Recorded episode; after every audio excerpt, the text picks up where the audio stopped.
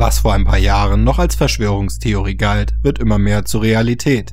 Alle Menschen in Deutschland sollen einen RFID-Chip unter die Haut implantiert bekommen, auf dem alle relevanten Informationen über die jeweilige Person gespeichert sind. Der Orthopäde und Unfallchirurg Dominik Föhringer meint, dass RFID-Chips die Patientenakten der Zukunft sein werden.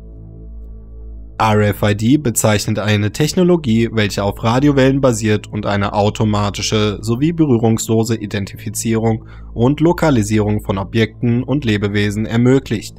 Das wäre sehr hilfreich, wenn wir bewusstlose Patienten in der Notaufnahme bekommen, zitiert der Fokus den Unfallchirurg.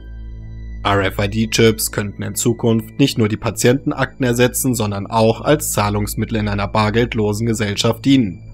Auf diese Weise können Regierungen und Großkonzerne die Bürger und Konsumenten fast lückenlos überwachen.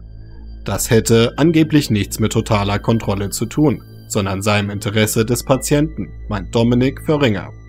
In Wirklichkeit stellt diese Form der Digitalisierung eine enorme Bedrohung für die Freiheitsrechte der Bürger dar. Die bargeldlose Zukunft ist nur knapp einen Zentimeter groß, ein kleiner Chip, der unter der Haut der Hand steckt. Der implantierte Chip ist ein Modellversuch im schwedischen Malmö. Die Software funktioniert bereits. Ein Lesegerät verbindet den Chip mit dem System.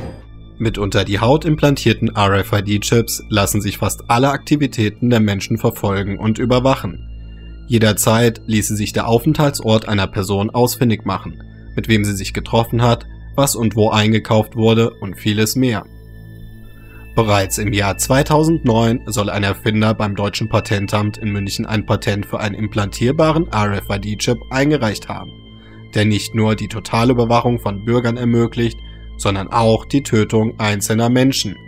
Demnach kann eine betroffene Person jederzeit per Knopfdruck geortet und ausgeschaltet werden. Es brauche einen Schulterschluss aus Politik und Industrie, um eine freiwillige Lösung zu finden, meint Dominik Föhringer. So äußerten auch Politiker und Mediziner sich vor der Einführung des Impfzwangs. Was am Anfang noch freiwillig ist, kann morgen schon zur Pflicht werden.